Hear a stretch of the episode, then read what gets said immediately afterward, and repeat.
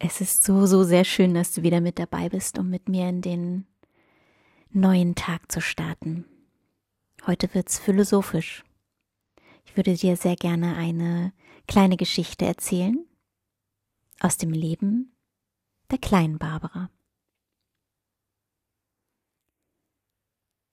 In meinem so jungen Leben habe ich mir immer wieder diese eine Frage gestellt warum ich eigentlich ich bin und nicht meine beste Freundin Angela.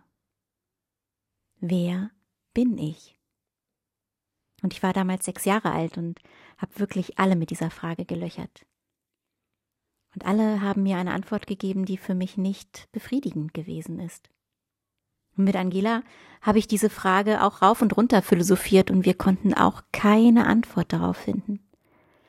Also haben wir uns auf unserem Schulweg nach Hause entschieden, dass wir einfach unseren Namen ändern und unsere Schulrenzen austauschen würden. Wir beide haben uns dann an einer, an einer Wegbiegung getrennt. Angela ging dann als die kleine Barbara zu sich nach Hause und ich als kleine Barbara wurde Angela und bin geradeaus weitergegangen. Ich war sehr aufgeregt und daran kann ich mich wirklich sehr, sehr gut erinnern, denn ich würde ja nun endlich erfahren, warum ich eigentlich ich bin und wer ich, wer ich bin.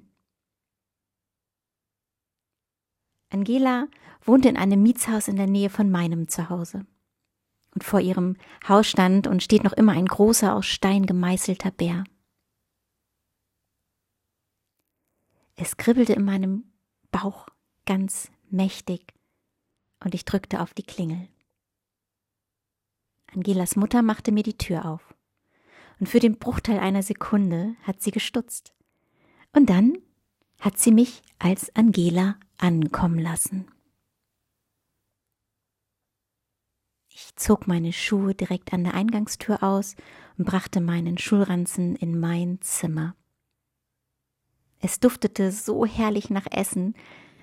Es gab Spaghetti mit Tomatensoße und ich, kleine Angela, habe mich an den Esstisch gesetzt und habe meine Spaghetti mit Tomatensoße gegessen. Meine neue Mama hat sich dann mit mir unterhalten was ich denn so alles erlebt hätte. Wie war es denn in der Schule? Hast du denn auch Hausaufgaben zu erledigen? Oh, und das habe ich hier alles aus Sicht und aus dem Erleben der kleinen Angela erzählt. Ja, aber das hat sich sehr fremd angefühlt, denn ich habe ja stellvertretend für Angela geantwortet. Das war ja nicht ich. Und irgendwann dann ist dann die Mutter von Angela mal rausgegangen und hat telefoniert. Als sie wieder reinkam, hockte sie sich zu mir runter und sagte, Barbara, wollen wir denn jetzt mal deiner Mama und Angela entgegengehen? Oh ja, ich hatte doch so mächtiges Heimweh bekommen. Von weitem dann habe ich schon Angela und meine Mama gesehen. Als wir näher kamen, haben wir uns alle so sehr gefreut und es war einfach nur lustig. Wir haben uns umarmt.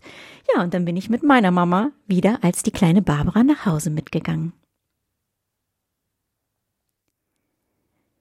Ich habe ihr dann wieder diese eine Frage gestellt. Warum bin ich denn eigentlich ich? Denn Angela bin ich nicht. Und meine Mama sagte zu mir, dass in dem Moment, als die eine Zelle von ihr sich mit einer dieser einen Zelle von meinem Papa verschmolzen hat, in genau diesem Moment, in diesem Augenblick, hat ein göttlicher Funke mich berührt. Und das wäre ich.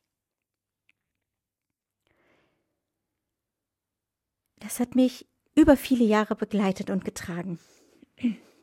Und jetzt, wo ich dir diese Geschichte erzähle und ich ehrlich gesagt nicht wusste, ob ich sie dir überhaupt erzählen würde, habe ich am Wochenende unser kleines Anzeigenblättchen geöffnet.